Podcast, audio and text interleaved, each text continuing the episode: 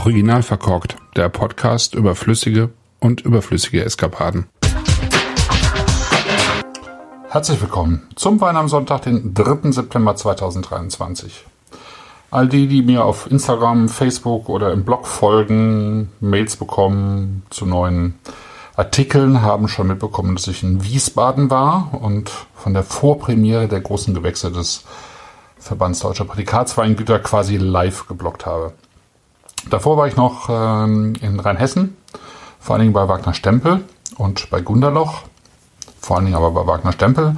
Die hatten 30-jähriges Jubiläum, also besser gesagt, der Daniel Wagner hatte 30-jähriges Jubiläum als Winzer und 20-jähriges Jubiläum des großen Gewächs aus der Herkrets.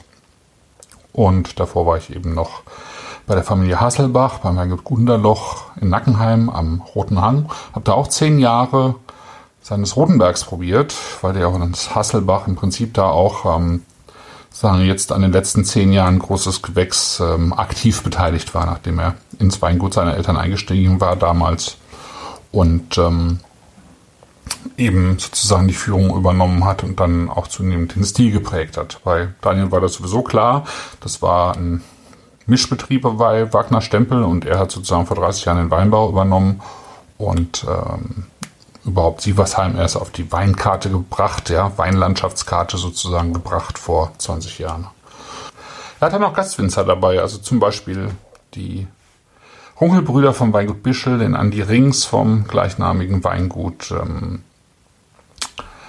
Badenfeld Spanier war mit dabei und Wittmann und insgesamt gab es sehr viel Wein zu verkosten, schon am Samstag und dann Sonntag, Montag, Dienstag Wiesbaden mit äh, ja, knapp 500 großen Gewächsen, von denen ich knapp 300 Weine probiert habe und eben quasi live vertextet habe, was natürlich immer nur ein kleiner Einblick ist, eine Momentaufnahme von großen Gewächsen, die quasi ja noch im Entstehen begriffen sind.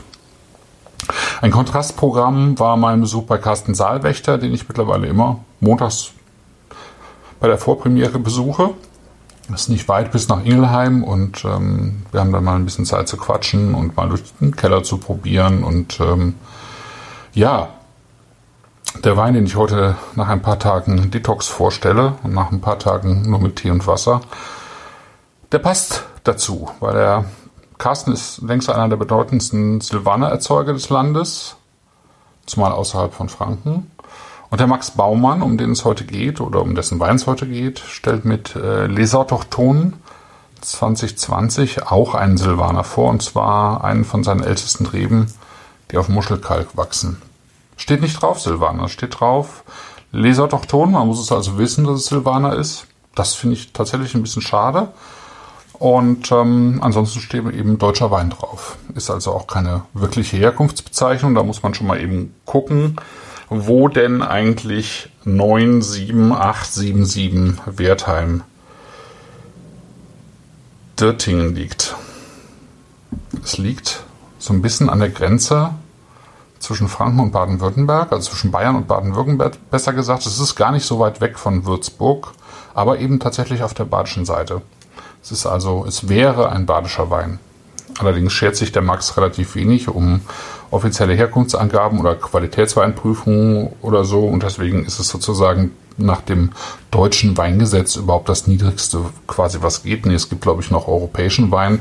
Da kann man dann auch noch eben aus anderen Ländern mit dazu nehmen. Aber deutscher Wein ist schon ziemlich tief unten.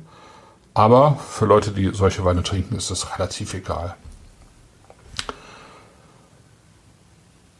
Nachdem Max, der sein Weingut Max sein Wein nennt, bei verschiedenen renommierten Weingütern, wie zum Beispiel bei Judith Beck oder dem Gut Augau in Österreich Erfahrung gesammelt hat, ist er also nach Dertingen zurückgekehrt und hat dort 2016 seinen ersten Jahrgang abgefüllt. Ich weiß jetzt gar nicht, wie viel Hektar er da hat, ob er das nebenerwerblich oder hauptberuflich macht. Ähm, ich bin ihm tatsächlich leider noch nie begegnet. Ich bin jetzt einfach nur ein paar seiner Weine begegnet, an dem ich häufiger die Weine gesehen hatte, auch mit dem Etikett, mit dem auch schönen Logo, ähm, mit dem MAX zusammengefasst.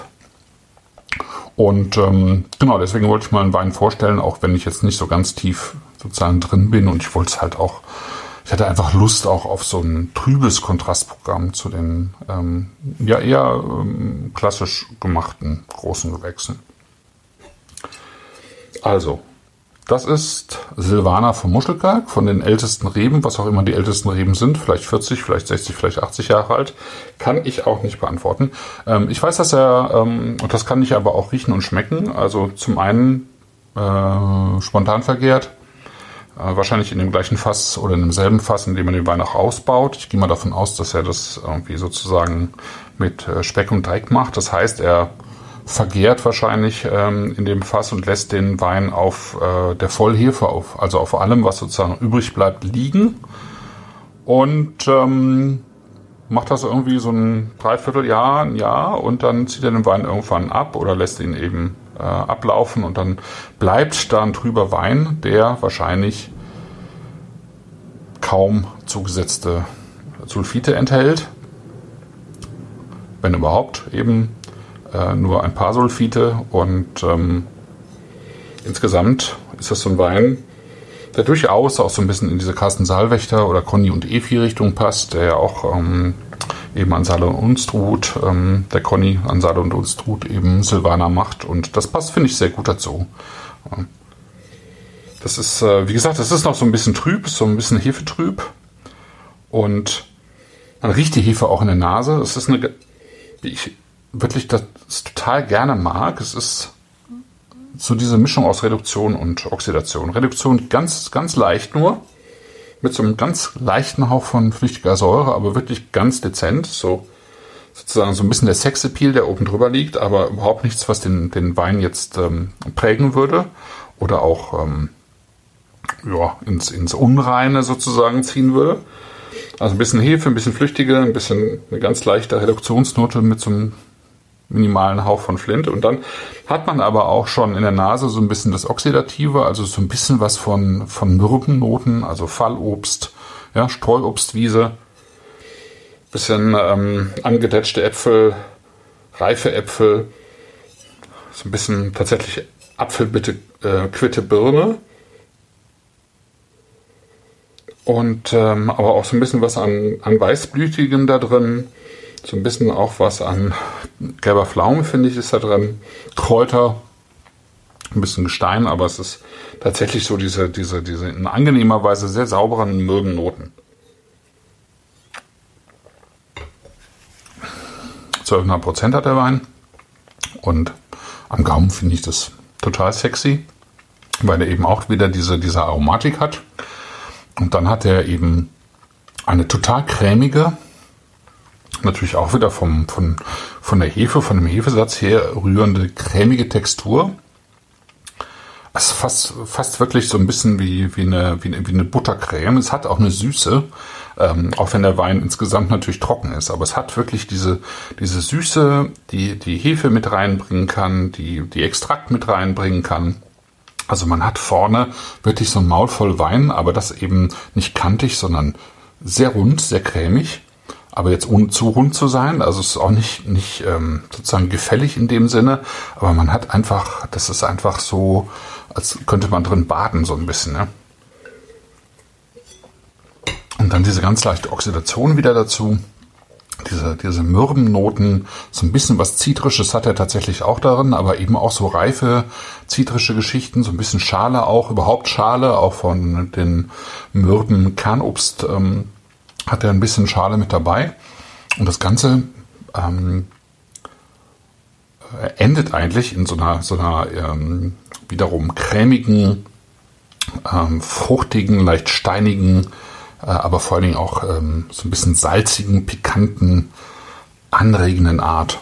Und ähm, das ist so ein Wein, den könnte ich mir jetzt irgendwie tatsächlich komplett als Flasche in relativ kurzer Zeit hinter die Binde kippen weil es einfach so viel Spaß macht. Das ist, ähm, ich habe das vorhin schon irgendwie zum Essen getrunken, fand das schon super, aber ich könnte es jetzt auch einfach so weiter trinken. Vielleicht mache ich das sogar. Ich wünsche euch einen schönen Sonntag. Bis dann. Tschüss.